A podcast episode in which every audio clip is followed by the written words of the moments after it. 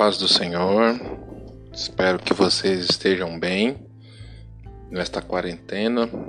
Já estamos aí há muito tempo de quarentena e ainda sem previsão de voltar às nossas aulas presenciais. Mas eu quero aqui deixar o meu abraço a todos os alunos que são fiéis e têm acompanhado as nossas aulas cada domingo. Deus abençoe a sua vida, a vida da sua família e nós oramos por vocês constantemente. Também estender este abraço aos nossos pastores, pastor José Amaro, pastor Joel Moisés e também suas famílias, para que Deus continue abençoando aos nossos consultores, pastor Luiz, pastor Sérgio Leite e aos colegas superintendentes, pastor Leison e pastor Mauro, o irmão Isaías que trabalha na secretaria, todos que trabalham na escola dominical, receba aqui o meu abraço virtual. E hoje nós vamos estudar uma lição importante dentro deste propósito neste trimestre, que é o terceiro trimestre de 2020 da nossa escola bíblica dominical da Assembleia de Deus em Osasco.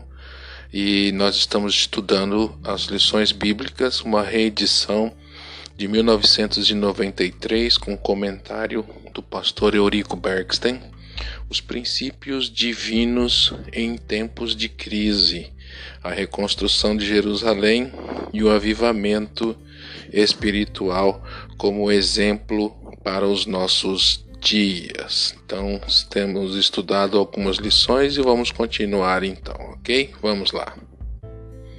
A lição hoje é a lição de número 4 e é 26 de julho de 2020, a construção do templo enfrentou oposição. Esse é o tema, título da nossa lição. O texto áureo, como vocês veem aí nesse slide, assim edificamos um muro e todo o muro se cerrou até a sua metade, porque o coração do povo se inclinava a trabalhar. Neemias capítulo 4, versículo 6. A nossa verdade prática.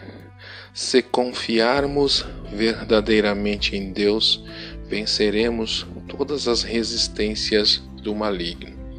A leitura diária sugerida para a semana foi na segunda-feira Neemias 4 de 1 a 5 a oração que vence a resistência. Na terça-feira, Neemias 4, verso 6, o trabalho que vence a resistência. Quarta-feira, Neemias 4, verso 9, a vigilância que vence a resistência. Quinta-feira, Neemias 4, 14, a bravura que vence a resistência. Sexta-feira, Neemias 4, 15 ao 18, a precaução que vence a resistência. E por fim, no sábado, Neemias 4, 18 e 19, a união que vence a resistência. Muito bem, vamos lá. A nossa leitura bíblica em classe é em Esdras capítulo 4, versículos 7, 9, 11 ao 13, depois versículos 15, 16 e do 21 ao 24. Diz o seguinte, verso 7. E, nos dias de Atarxerxes, escreveu Bislão, Mitredate, Tabeel e os outros da sua companhia de Artaxerxes, rei da Pérsia, e a carta estava escrita em caracteres aramaicos e na língua siríaca. Então escreveu Reum, o chanceler de Sinsai, o escrivão, e os outros da sua companhia, Dinai Dinaitas e Afarsaquitas, Tarpelitas, Arfarcistas, Arquevitas, Babilônios, Susanquitas, Deavitas e Lamitas. Este, pois, é o teor da carta que ao rei Artaxerxes lhe mandaram. Teus servos, os homens da Quem do rio, em e em tal tempo, Sabia o rei que os judeus que subiram Saiba o rei que os judeus que subiram de ti vieram a nós a Jerusalém e edificam aquele rebelde e mal, aquela rebelde e malvada cidade e vão restaurando os seus muros e reparando os seus fundamentos.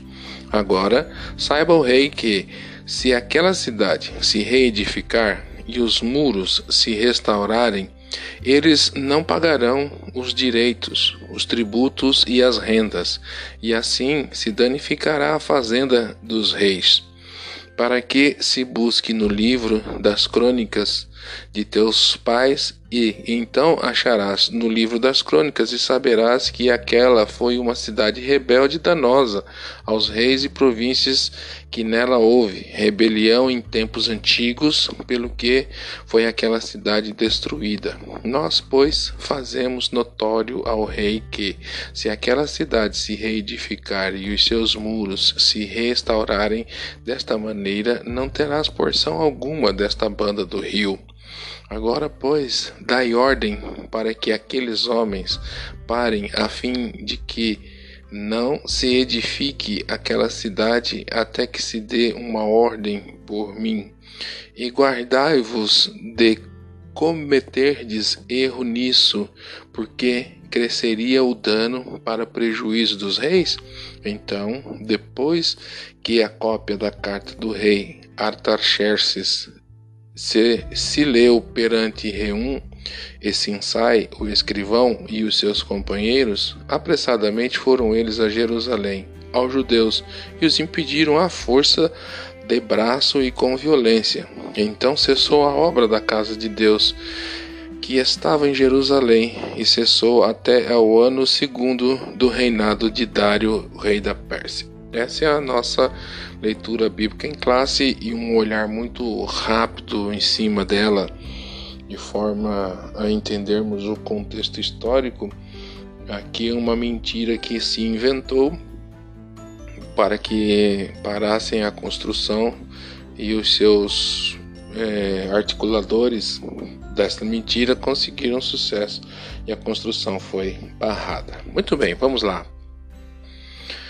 Nós temos aí como objetivo geral mostrar que a nossa confiança em Deus nos faz vencer as resistências do maligno. Mas tem os hinos sugeridos aí também que você pode cantar aí os 107, 215, 375 da harpa cristã, faça um culto aí na sua casa assistindo a aula e cante esses hinos aí. Os objetivos específicos são Abaixo, né, nós temos aqui os objetivos específicos. O primeiro, mostrar como se deu o lançamento dos alicerces do templo. Saber que os samaritanos se opuseram à construção do templo. Explicar a falta de resistência dos judeus. Discorrer a respeito da reação dos samaritanos quando os judeus cessaram a obra. Muito bem, sigamos em frente. Então, eu quero começar expondo para vocês alguns tópicos deste acontecimento. Então, retomando aqui o contexto histórico, nós sabemos e temos visto nesse trimestre que estamos falando do período em que Israel, ou melhor dizendo, Judá, saiu do cativeiro babilônico por ordem de Ciro e eles retornaram e começaram a ter a sua vida liberta novamente. E eu achei interessante a sequência, né? Porque é uma sequência que, que eles tiveram das suas ações, mas que nos mostram que elas podem ser aplicadas de forma simbólica na nossa jornada também como cristãos. Então, o primeiro caminho, a primeira coisa que eles fizeram quando retornaram foi a restauração do altar. A restauração do altar, como está lá em Esdras capítulo 3, versos 2 ao 4, foi a primeira coisa que eles fizeram.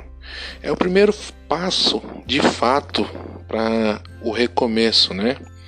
Quando eles foram levados cativos, eles foram avisados pelo Senhor através de seus profetas, principalmente o profeta Jeremias, como nós já vimos em outras lições, que é, eles passariam pelo cativeiro babilônico durante 70 anos, e isso seria como se fosse uma disciplina no sentido de ensinamento para a vida do povo. E assim aconteceu. Nós vemos e temos visto a, a vida do povo que ali estava cativo. Alguns é, não quiseram retornar, ficaram por lá mesmo, outros retornaram. Mas o interessante é notar que quando eles retornaram, o primeiro passo foi a restauração do altar, né? Estavam 70 anos no cativeiro e quando foram libertos, parece que aprenderam a lição, porque a primeira coisa que fizeram, que se preocuparam, foi a restauração do altar. E trazendo este simbolismo para a vida dos cristãos, quantas vezes as obras da nossa vida né, são paradas? Quantas vezes enfrentamos situações difíceis difíceis, adversas, ao ponto de realmente nos sentirmos em um cativeiro.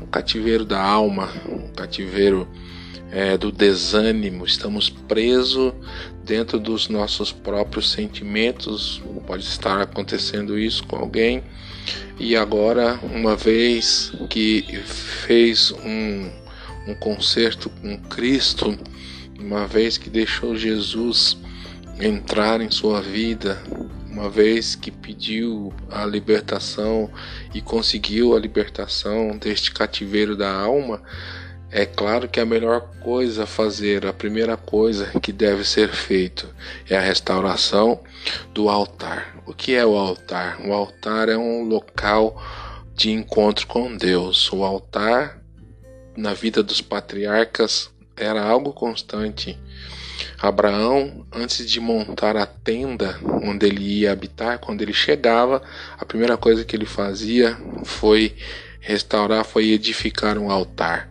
Noé, quando desceu da arca, ele também é, ergueu um altar. Todos os patriarcas se preocupavam de onde chegavam, às vezes até mesmo antes de erguer o local onde iriam habitar, eles erguiam o altar, porque aquele altar representava o ponto de encontro entre eles e Deus. Assim é na nossa vida, né? Nós temos um altar. Nosso altar não é de pedras como esse que está aí na foto, aliás, nessa belíssima foto de Gilgal no Jordão, não é de pedras, mas o nosso altar da vida, o nosso altar do coração, nós temos que estar com ele levantado sempre, é onde Deus se encontra conosco, né? No altar. Quando estamos no altar, nós estamos na presença do Senhor constantemente. O altar não significa estar na igreja, como muitos não podem estar agora nesse período de quarentena, mas o altar, você que está na sua casa, o altar é aí na sua casa. O altar é no seu trabalho, o altar é na escola, é onde, onde você estiver você pode erguer o altar. Aliás, se a sua vida estiver em Cristo, esse altar deve estar constantemente pronto para adorar ao Senhor, né, em qualquer lugar onde for. Então é interessante notar esta primeira atitude do povo após o, exílio babilônico, que foi a restauração do altar. Serve para as nossas vidas também. Amém? Vamos em frente. Depois, eles fizeram o lançamento dos alicerces. Os alicerces do templo foram lançados, como está escrito lá em Esdras, capítulo 3 e versículo 8. E é claro que a sequência nos mostra que é, é uma sequência correta né, de restauração. Primeiro levantaram o altar e agora lançaram os fundamentos do templo. É, como está em Êxodo capítulo 3 e verso 8. O que significa isso simbolicamente para a nossa vida? Significa que uma vida restaurada e que está com o altar restaurado é uma vida de adoração. Nós somos o templo. Né? A Bíblia nos mostra que nós somos o templo do Espírito Santo, o templo de Deus, onde Deus habita no seu templo, ou seja, nas nossas vidas. Então, lançar o fundamento, lançar os alicerces deste templo significa lançar a nossa vida, é, os valores que são estabelecidos para a nossa vida, para a nossa vida como cristãos. É restaurar a adoração, né?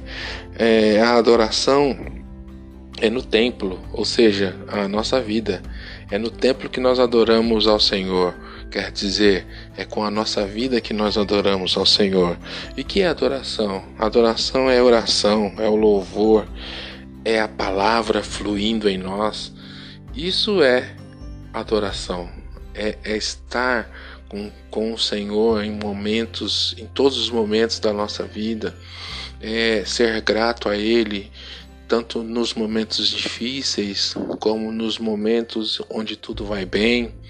Um adorador que é o verdadeiro templo do Senhor, ele, a despeito de qualquer adversidade, ele sempre vai adorar ao Senhor, a despeito das circunstâncias. É como está registrado lá no livro de Abacuque, e onde ele cita aquele verso que nós conhecemos bastante, dizendo que ainda que o produto da oliveira minta, ainda que não haja vacas no curral, ainda que falte o alimento, em outras palavras, ainda que falte tudo, todavia ele se alegraria no Senhor. E às vezes a gente olha para esse verso e, e pensa que esse verso é só uma forma simbólica que o profeta Abacuque é, falou, e não é verdade. Se você estudar um pouco mais a fundo, você vai perceber que isto que o profeta Abacuque falou estava acontecendo com o povo.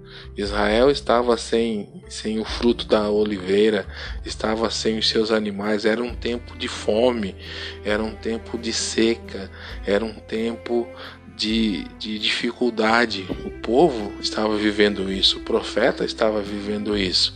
Então ele ora, ele exclama, ele diz, porque é um verdadeiro templo, a sua vida é um verdadeiro templo de adoração. Então ele diz: Olha, é, ainda que, né? Mas ele podia ter dito, mesmo não tendo o que eu não tenho agora, parafraseando aqui, né? Mesmo não tendo comida, mesmo não tendo animais, mesmo não tendo riqueza, mesmo sofrendo o que eu estou sofrendo, todavia eu me alegrarei no Senhor. Isso é um templo de adoração, né? Um verdadeiro templo que é a nossa vida adorando ao Senhor em qualquer momento a despeito de qualquer circunstância. Amém? Vamos em frente. Esse próximo slide, nós vamos já falar um pouco mais profundamente sobre a reedificação do templo. Então aqui nós já paramos para analisar. Agora sim, né? O templo já começa a ganhar forma. Primeiro o altar é restaurado, depois os alicerces são lançados e aqui já começa a reedificação do templo. Então agora o templo passa a, a, a, ganhar forma, né? E como eu disse, nós somos templo de Deus e, e a nossa vida é erguida como o templo de Deus é o local onde Deus habita, né? E, e é importante quando se observa que o templo de Deus começa a ganhar forma. Isso tem um, um simbolismo muito profundo né, para a nossa vida espiritual. É a mesma coisa que dizer que a gente começa a observar a diferença na vida das pessoas. Quando recebem a Cristo como Salvador, suas vidas são transformadas e, e passa a eles, eles é, restauram o altar de Deus, né, o altar da adoração, e lançam um alicerce, que são as bases, que são os fundamentos, que são os valores de uma nova vida. E quando começa a construir a sua vida em cima desse fundamento que é Cristo, a, a, a, vida da pessoa ganha nova forma, né? Aqui o templo, quando a gente vê uma construção no início saindo da base, ganhando forma, é, é, é, é perceptível, é fácil de ver. Assim também na vida das pessoas que tem a sua reconstrução de vida iniciando com Cristo na vida, a gente olha para a vida da pessoa e percebe a mudança, né? Nossa, como mudou! Como, se a gente conhecia, então a pessoa, a gente vê nitidamente as mudanças, né? Eu cansei de ver é, muitas pessoas que vieram, por exemplo, é, em um culto de domingo e eu tô falando, né, uma igreja onde eu passei quase que toda a minha vida, que era uma igreja que a gente conseguia observar isso facilmente, que era uma, não era uma igreja tão grande, mas era uma igreja que a gente observava isso e eu testemunhei muitas vezes as pessoas recebiam a Cristo, né, um culto de domingo geralmente, e na terça-feira quando elas realmente que aceitavam a Cristo com desejo de mudança de vida, então já vinham na primeira terça-feira depois da sua conversão, ela já vinha e o semblante da pessoa já era diferente. Que coisa gloriosa isso, né? Eu, eu sou testemunha ocular disso. Eu vi muitos semblantes mudados por Cristo. Glória a Jesus, né? É o templo ganhando nova forma, é o templo ganhando forma, é sendo reedificado, ganhando forma de vida diferente. Glória a Deus por isso, né? Mas muito bem, sigamos em frente. Bom, se até aqui tudo estava lindo e maravilhoso, agora começaram os problemas. Afinal de contas, quem foi que disse que quando a gente recebe Cristo como Salvador, não vamos ter problema? Nós vamos ter problema, mas nós agora temos Cristo e aí fica mais fácil. Nesse slide nós vamos ver o ponto central da lição, que é a oposição contra a construção do templo. É interessante a gente notar aqui nesse slide esta foto que fala sobre a oposição contra a construção do templo. É uma, um cabo de guerra que está vendo aí, né? Cada um querendo puxar para um lado. E não vai para canto nenhum, alguém vai ter que ceder, né? Geralmente num cabo de guerra é isso que acontece. Alguém tem que ceder, porque quem tiver mais força às vezes, né, ganha e quem é mais fraco às vezes tem que ceder. Mas aqui no caso da nossa lição, a história é um pouco diferente, né? Então, é, os judeus voltaram do cativeiro, começaram primeiro, como nós vimos lá, eles restauraram o altar, lançaram os alicerces, começaram a reedificar o templo e quando o templo ganhou forma, começou a oposição né? Os samaritanos que habitavam ali e essa rixa de judeus contra samaritanos é antiga. E quando eles perceberam que os judeus estavam levantando a cidade de Jerusalém, primeiro eles tentaram é, se aliar, disseram que serviam ao mesmo Deus, e como não conseguiram, inventaram toda aquela trama que nós vimos na leitura bíblica em classe, dizendo mentiras contra o povo, dizendo que eles não iam pagar tributos, né? Imagina se chegar para o governo, seja ele que qual instância for, né? Municipal, estadual, federal, falando não vai pagar imposto, você sofre uma série de sanções, né? E, e não foi diferente com o povo de Judá. Quando chegou a notícia, a notícia de que eles não pagariam imposto, logo o rei já mandou ir lá e, e interromper a obra. Isso foi uma trama, porque certamente eh, não apenas a rivalidade que havia entre judeus e samaritanos que estava ali em, em foco, mas também havia toda a questão territorial, que os samaritanos estavam ali na terra, porque foram 70 anos que Judá não estava ali, estavam cativos na Babilônia, tem toda uma questão que podemos dizer até política envolvida nisso, mas a, o foco nosso não é esse, é nós analisarmos é, um, um, algo interessante que aconteceu nesta oposição. Então, o primeiro ponto, quando o templo começa a ganhar forma, a obra recebe oposição. Dentro da linha de raciocínio que nós estamos traçando aqui, é, tudo na base do simbolismo, é a mesma coisa que de, de dizer que quando a, a vida de alguém que recebe Cristo como Salvador e passa por todo esse processo de restauração que nós estamos comentando, é claro que as oposições virão, é fato que as oposições virão, porque a pessoa tem um propósito diferente na vida agora. Ela tem um propósito que por si só já é um testemunho. O fato da pessoa mudar de vida pode já gerar uma oposição de imediato, né?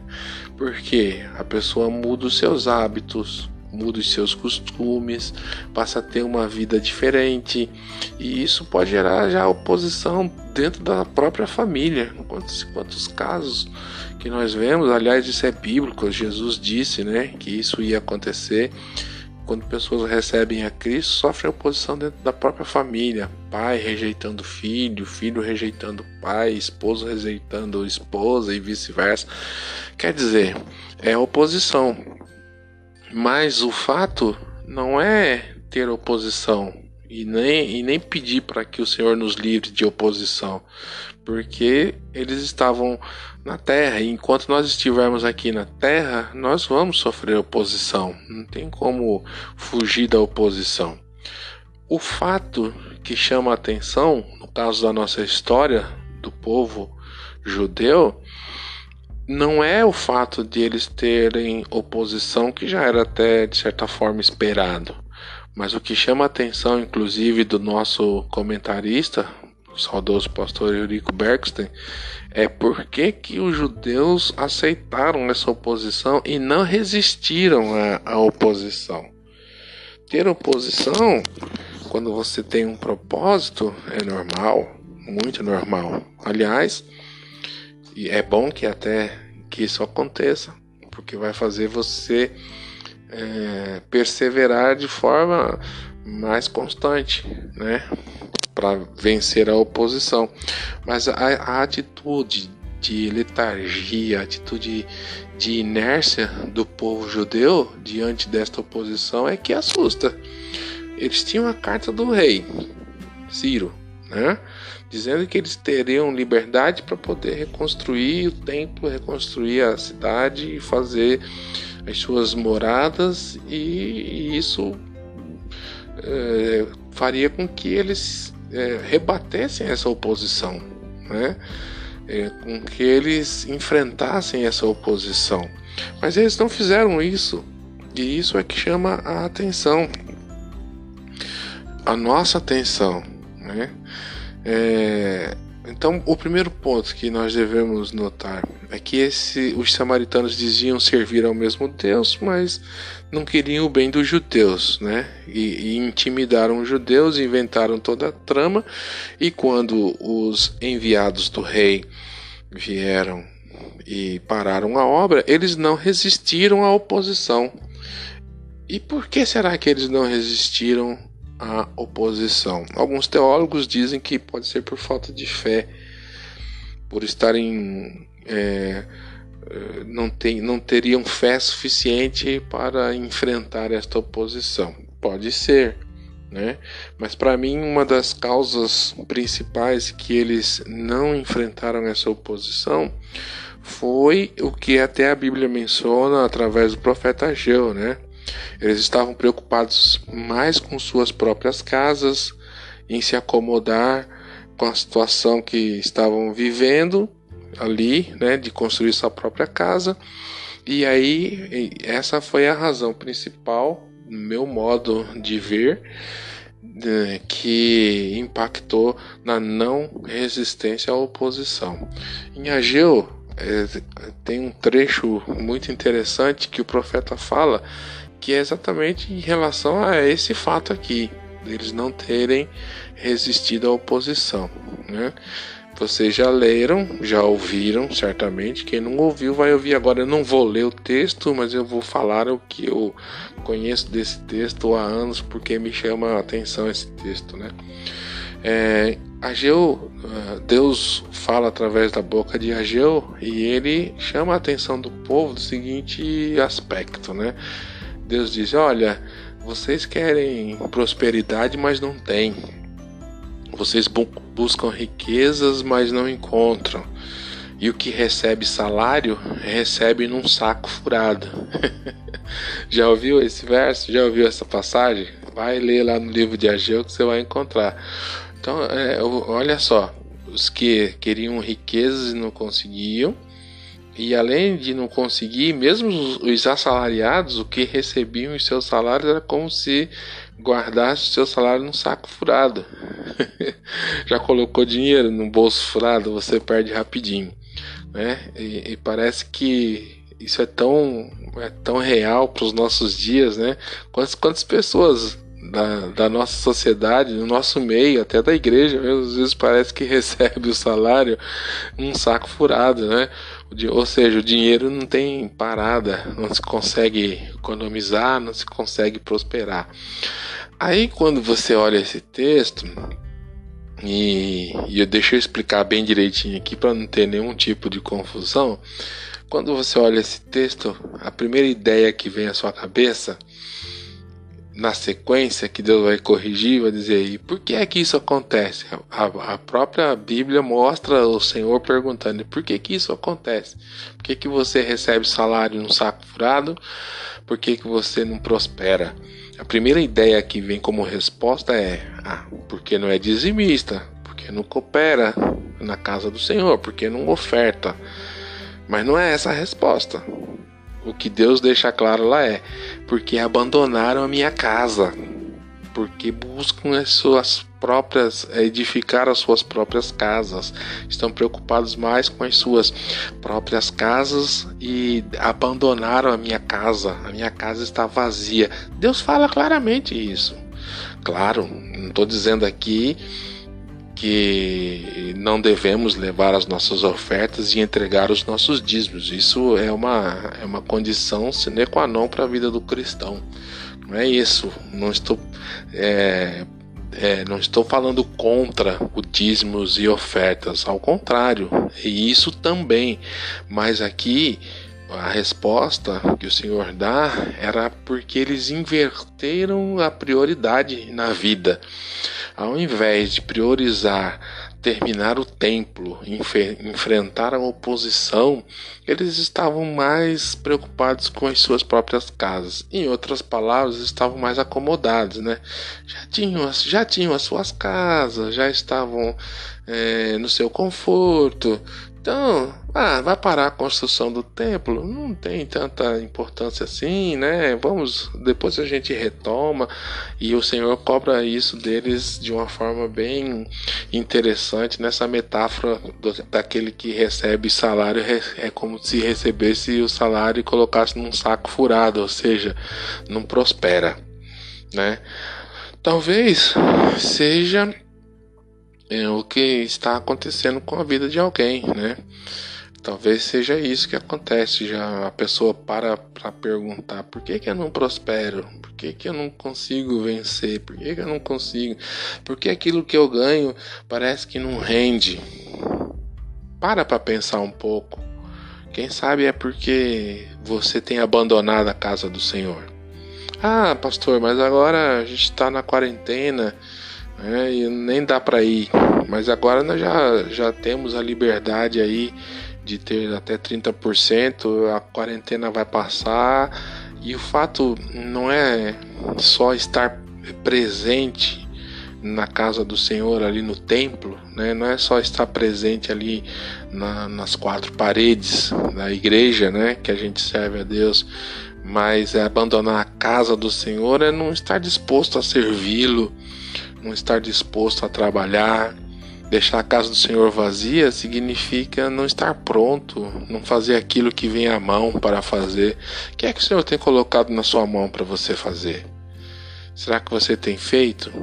Se você não tem feito, se você tem enterrado o seu talento, se você tem enterrado o seu ministério, se você não está fazendo é, aquilo que Deus colocou na sua mão para você fazer, é tempo de você parar e analisar se isso está acontecendo na sua vida, se você recebe o salário é como se você recebesse colocasse num saco furado, não, não consegue reter o salário, não consegue reter o dinheiro, não consegue prosperar, pare para pensar se a casa do Senhor na sua vida não está abandonada, não está vazia. Então, se estiver, corrija isso o mais rápido possível para que a sua vida prospere em todos os sentidos, não só material, mas também espiritual. Tá bom, meu querido? Vamos lá, vamos em frente. Muito bem, então é, vamos aqui para a última parte da nossa lição e da lições aprendidas, né? O que, que nós aprendemos com toda essa história da oposição contra a construção do templo?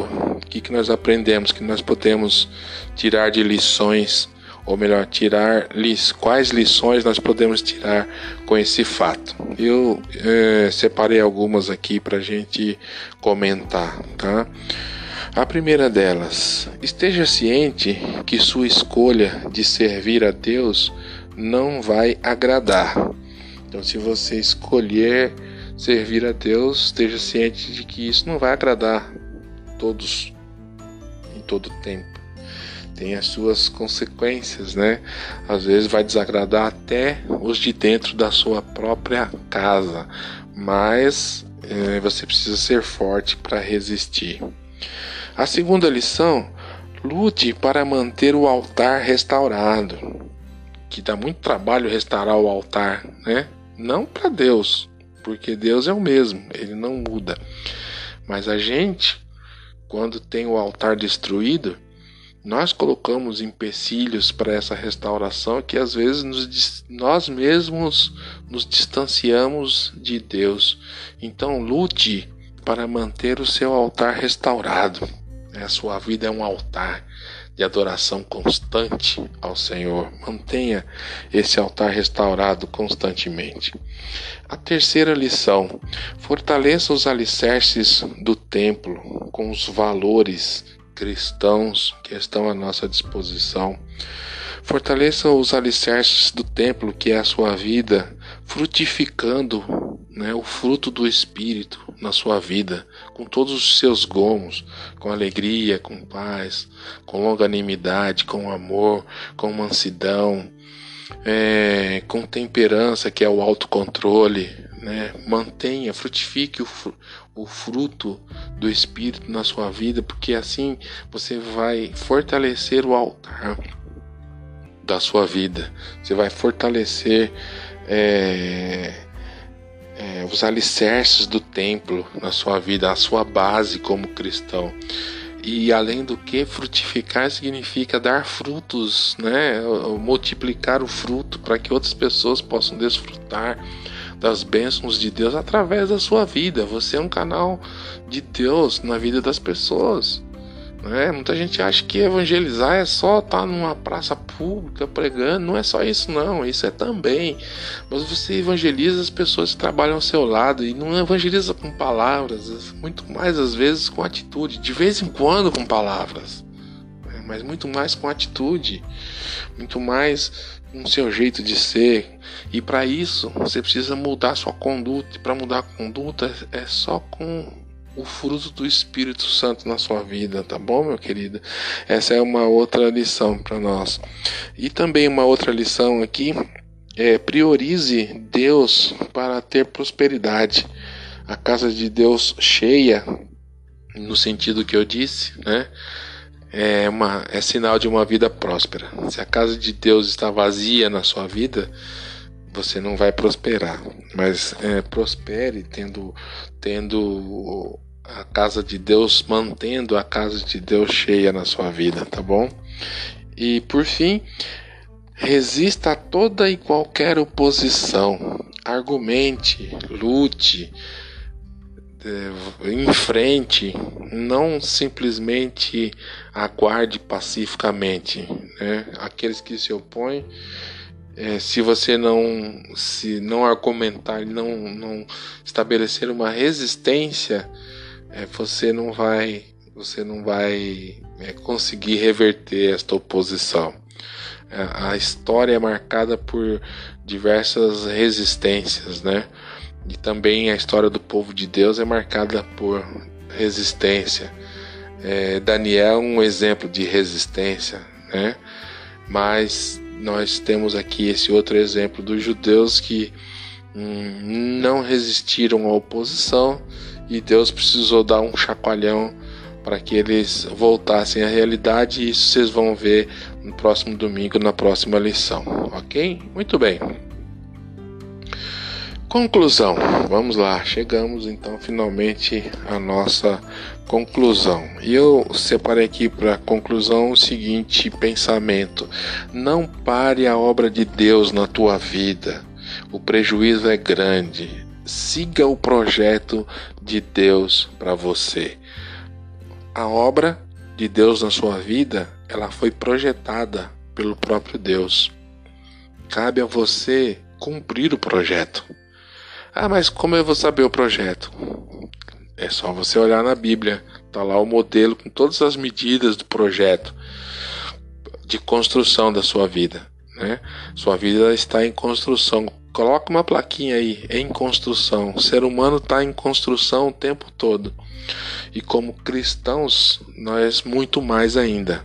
Como cristãos, nós estamos também é, o tempo todo em construção. A nossa vida é uma vida de construção. Então, é, nessa construção, o projeto não é nosso, o projeto é de Deus. Veja o que, o que está errado. Veja se você está cumprindo as especificações do projeto de Deus na sua vida. Veja se você não está transgredindo é, nenhuma norma de medidas que Deus colocou na sua vida, de dimensões, de dimensionamento na sua vida.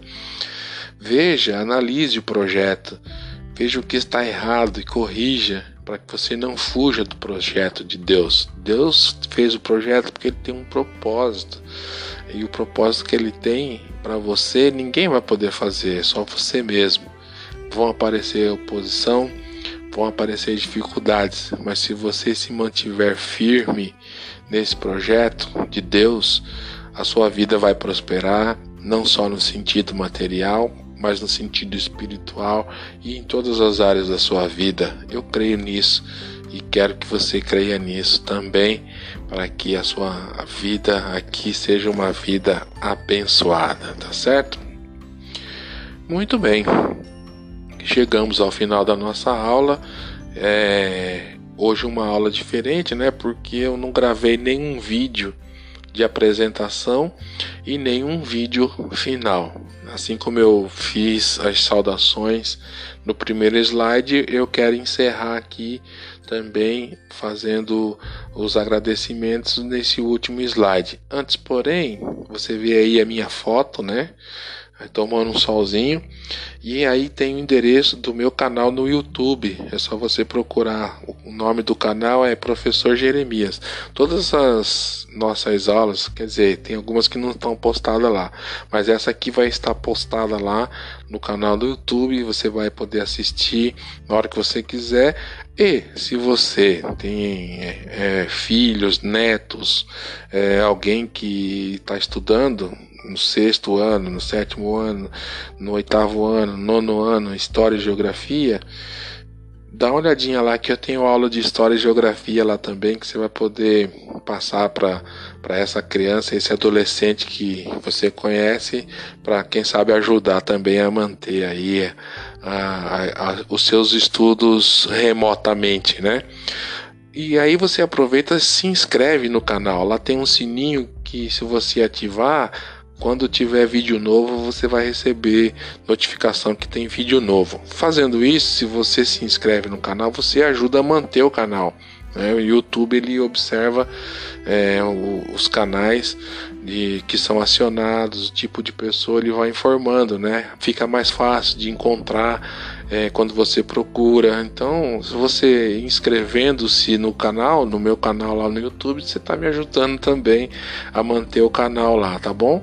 Faça isso, eu não, não tenho como te recompensar, mas Deus tem. Então, visite lá o canal e se inscreva, assista essa aula, assista a aula do bimestre passado, assista a aula do primeiro bimestre, assista a aula de geografia, assista a aula de história, assista alguns vídeos que estão colocados lá, enfim, não tem nada a ver com aula, mas tem a ver.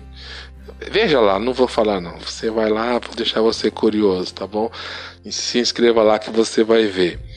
Tá certo? Que Deus abençoe sua vida. Muito obrigado pela sua atenção. Que Deus abençoe seu domingo. Que Deus abençoe a sua semana. Já estamos caminhando aí para o final do ano, mas é, deste ano diferente, deste ano atípico, mas Deus vai nos dar a vitória, tá bom? Deus te abençoe, Deus abençoe sua família, Deus abençoe e te guarde em todas as áreas da sua vida. Deus te dê a paz, te dê segurança e que você prospere cada vez mais na presença do Senhor. Forte abraço virtual, Deus abençoe. Tchau, paz do Senhor.